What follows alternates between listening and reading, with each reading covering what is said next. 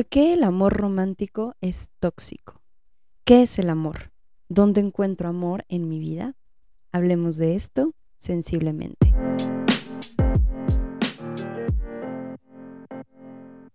Sensiblemente es un podcast donde hablaré acerca de psicología, sexualidad, salud mental, experiencias de vida, reflexiones y mucho más. Soy Talo, psicoterapeuta, especialista en trauma y sexualidad. Gracias por estar aquí.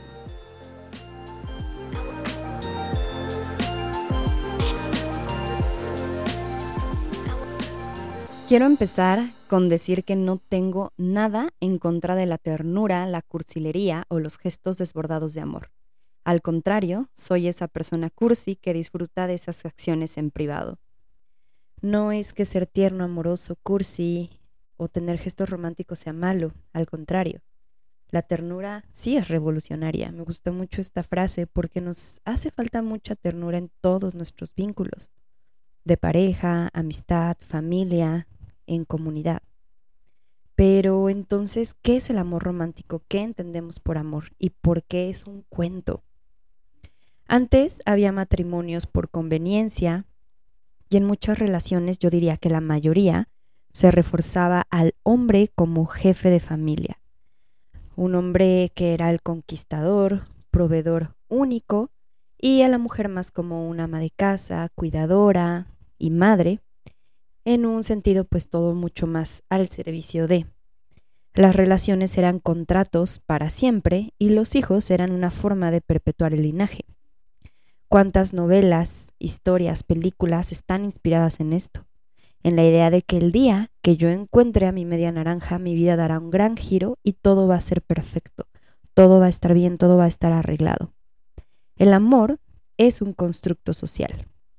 Históricamente, nuestros padres, madres, abuelas, abuelos, las películas, los libros, las telenovelas, el cine, Disney, nos han educado en cómo se ve el amor y muchas de estas ideas perpetúan que debe de ser desde el sacrificio. Sacrifico algo mío, algo que me gusta, con tal de que te quedes.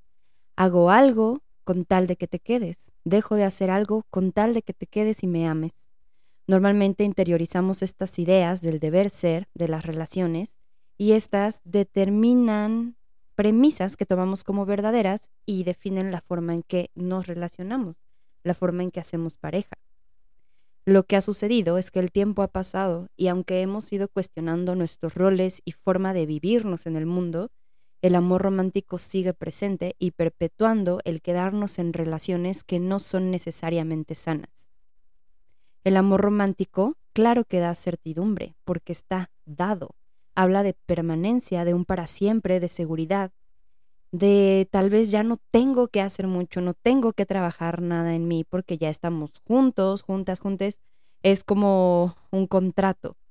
Ya puedo pensar en cómo eh, será mi vida. Me caso, vamos a estar juntos toda la vida, no importa qué porque el amor romántico perpetúa esta idea de que el amor todo lo puede. Y en la realidad no es así.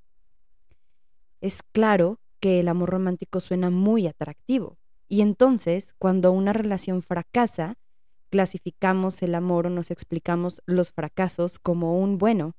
Tal vez el destino me puso a esta persona para aprender, o tal vez me equivoqué y esta persona no era la persona correcta, el amor verdadero tal vez me está esperando, mi media naranja está por ahí. Y justo continuamos con la búsqueda para encontrar el verdadero, amor, el amor de tu vida, tu media naranja, el bueno o la buena. La realidad es que las personas cambiamos y con esto también cambian nuestros gustos, necesidades, nuestros aprendizajes, nuestros vínculos se van moviendo de mis amistades, familia, parejas, aprendo, me expando, pruebo cosas, me conozco, hay personas que se quedan y otras personas que se van, y a veces yo soy la persona que se va, y ahí parece que está mejor visto, porque justo es parte de las relaciones, hay relaciones que duran poco, que son efímeras, y hay relaciones que son para toda la vida, no solo de pareja, hay amistades que duran toda la vida, o que tienen momentos donde se encuentran en diferentes momentos de la vida porque cubren cierta necesidad y a veces son súper efímeras, pero te dejan un gran aprendizaje o un gran recuerdo. Entonces, ¿qué hace que sigamos conservando la idea de que el amor romántico es la vía correcta de relacionarnos? El hecho de pensar en estar con alguien para toda la vida suena ahora mismo como algo muy idealista, muy difícil de lograr, y más cuando es por las razones que el amor romántico nos pone enfrente. De acuerdo a Jetsunma Tenzin, espero pronunciarlo correctamente, es una escritora budista, ella habla de que el amor se confunde con apego. Un te amo, hazme feliz. Y eso es darle mucha responsabilidad al otro para que me complete y me dé lo que yo no tengo, me dé lo que le, me falta a mí y entonces le dejo al otro la responsabilidad de venir y cambiar mi vida. El amor romántico hace que nos aferremos. Nos da miedo perder al otro, pero también nos da miedo perdernos al perder al otro. El miedo del sufrimiento. Eh, Hetsun también habla del amor genuino, el amor compañero, el que me permite fluir, el que es recíproco. Y esto que dice a mí me hace reflexionar mucho. Te amo y quiero que seas feliz. Si me incluye, perfecto. Y si no, igual quiero tu felicidad. Sé que suena muy idealista, pero entonces, ¿cómo medimos el amor? ¿Qué hace un amor verdadero? Si amo a alguien, no esperaría que esa persona sea inmensamente feliz, aunque eso signifique que no sea conmigo. Hay una canción que dice eso. Amar a alguien significa sacrificar partes de mí forzosamente. Eso es lo que es el amor. Entonces, justo el por qué el amor romántico es tóxico, pues es justo por esto. Perpetúa quedarnos en lugares donde no necesariamente somos felices. Sostiene la idea de que terminar una relación o ser soltero es igual al fracaso. También habla de que el amor de pareja es la máxima felicidad. Y el amor lo podemos encontrar en muchas cosas en muchas personas, en muchas situaciones, en muchas experiencias. El amor romántico normaliza conductas violentas como el control, los celos, la violencia, la dependencia, en nombre del amor, porque el amor todo lo puede. Y sabemos que esas conductas tienden a escalar. Empieza con algo pequeño, se va normalizando y los finales no suelen ser muy felices. El amor romántico también sostiene que el matrimonio es el fin y objetivo para consolidar cualquier relación de pareja. Entonces, si no hay un matrimonio, que el matrimonio suele ser más por la vía legal o por el significado que tiene social o hasta religioso. Y entonces, si una pareja decide no casarse, ¿falta amor? ¿Cuál es el significado que le damos al matrimonio? Em, el amor romántico también sostiene que la felicidad total depende de una pareja, el encontrar a tu media naranja, el pensar que gracias al otro voy a estar completa o completo. Puede llevarnos a perder nuestra individualidad, todo lo que sacrificamos para poder estar con el otro. Porque nuevamente pasa el tiempo, tú cambias, el otro cambia, pero entonces te vas ajustando todo el tiempo para que la pareja pueda continuar. Y al final también promueve ideas machistas, porque normalmente las que hacemos mayores sacrificios somos las mujeres. Normalmente es así y mm, así lo hemos aprendido. Volteamos a ver telenovelas, películas, Disney y las historias suelen ir por ahí. Ya está cambiando, pero nos falta un largo camino. Algunos mitos del amor romántico es justo este tema, ¿no? De la media naranja, la búsqueda implacable de encontrar al otro que me complemente y entonces le doy toda la responsabilidad para que me haga feliz y si no lo soy es culpa del otro. La realidad es que yo soy quien es responsable de construirme una vida con espacios de felicidad, porque la felicidad no es un estado eterno, y menos en el mundo en el que vivimos, es algo que vamos creando en el entorno. Otro mito es que sin una pareja estamos incompletos, como si el hecho de estar soltera o soltero fuera lo peor que nos podría pasar, y pensar que el amor más sublime y fuerte y hermoso es solo de pareja. Recordemos que también encontramos el amor en otros vínculos, en nuestra familia, en amistades, en nuestra mascota, en lo que hacemos día a día. Em, hay muchas formas de sentir amor en hacer comunidad.